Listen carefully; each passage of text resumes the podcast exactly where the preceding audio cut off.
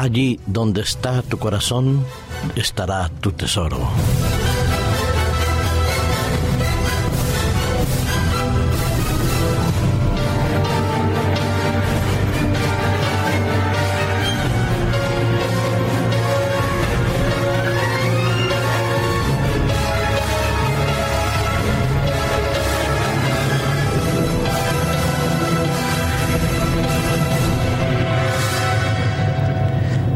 Cada día que pasa, los ricos de nuestro mundo son cada vez más ricos y los pobres cada vez más pobres. La clase media emergente o aquella que ya estaba, poco a poco se va diluyendo en un constante combate por tener más cuando la realidad nos dice que tenemos menos. Que el dinero no hace la felicidad, todos lo argumentamos que nos ayuda a pagar las deudas y a vivir mejor, también lo aceptamos.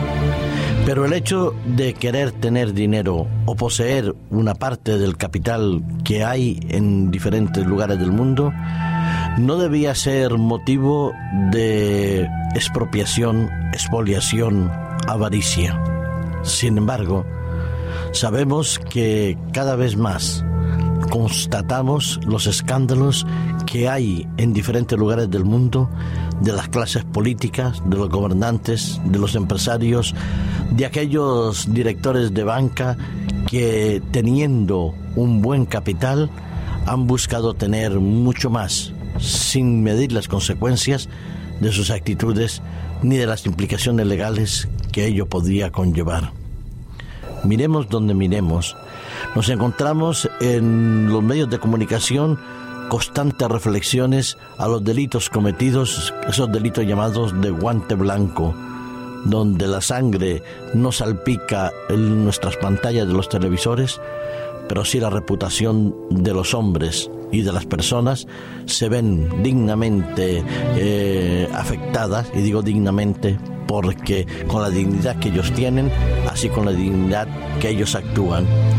Y lo cierto es que los ricos parecen querer cada vez más dinero sin pensar y sin evaluar si sus medios de adquisición son los correctos o los incorrectos. Hay un trabajo, un estudio eh, dirigido por el Departamento de Psicología de la Universidad de California en Berkeley, que fue dirigido por el doctor Paul Piff y su equipo.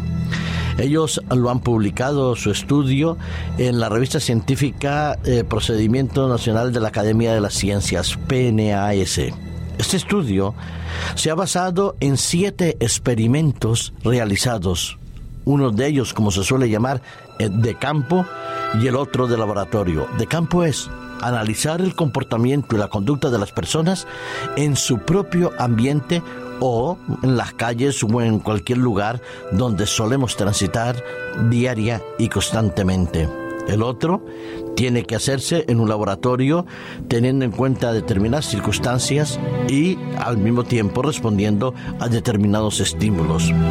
Pero, ¿qué de especial tiene este estudio y este estos experimentos dirigidos por el Departamento de Psicología de la Universidad de California con las órdenes de Paul Piff? Pues bien, ellos han querido estudiar el comportamiento de la clase alta, que es o era o debía ser en principio mucho más eh, justa, equilibrada y limpia. Pero al realizar el estudio, los psicólogos han entendido que la clase alta es más propensa a violar las normas y la ética que las clases bajas. Para su estudio, los psicólogos entendieron como individuos de clase alta aquellos que tienen más riqueza, más nivel educativo y más estabilidad profesional. Los dos primeros estudios fueron realizados al aire libre. Los individuos de clase alta demostraron que tenían más facilidad para saltarse las normas de tráfico, para tener comportamientos que podían rayar el límite de lo social aceptable, eran propensos a coger objetos que no le pertenecían, mentían en los aspectos de los negocios para aumentar sus posibilidades de llevarse un premio o tener un mayor ingreso y sus comportamientos ellos lo aprobaban aunque eran incorrectos en el ámbito laboral. Ese es el estudio que realizaron, dos estudios que realizaron ellos. Los otros cinco estudios los hicieron en laboratorio. Estos fueron estudiados en un laboratorio en San, Francisco y eh, mostraron que aquellos que tenían más nivel económico, más cultura, un nivel educativo mucho más alto, y que trabajaban o tenían empleos estables en el alt standing, eh, tenían también una predisposición a engañar, robar, mentir y tomar decisiones poco éticas frente a los temas que se le planteaban en el laboratorio. Según estos psicólogos de Berkeley, estas actitudes poco éticas están ligadas a la clase alta independiente de la edad, género, etnia, creencia religiosa y orientación política.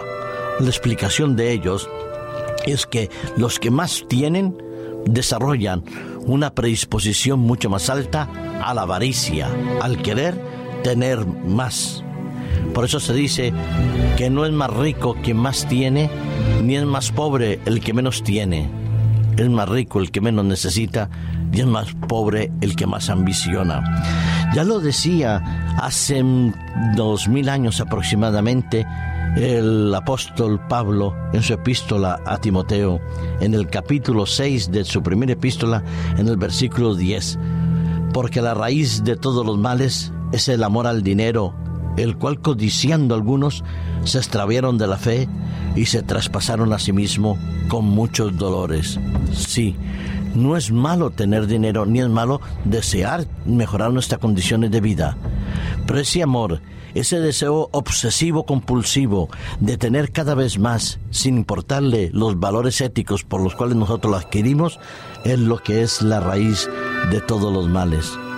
Tenemos el ejemplo en la Biblia de Ananías y Zafiras, que queriendo estar con el pueblo de Dios, con los discípulos, desearon mentir a Dios y a los hombres por quedarse con una porción de dinero que bien podían haberlo hecho sin tener que mentir ni a Dios ni a los hombres. ¿Es acaso esa nuestra predisposición la que han demostrado eh, los estudios realizados por Paul Piff que cada vez tenemos más deseo de poseer con avaricia?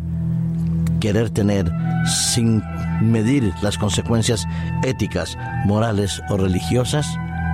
Ojalá que no caigamos en esa eh, eh, pérdida de nuestros ideales, de nuestra fe y de nuestra salvación por culpa del amor al dinero, porque donde está tu corazón, ahí está tu tesoro, y que tu corazón esté en las cosas de Dios y no en las cosas de la tierra.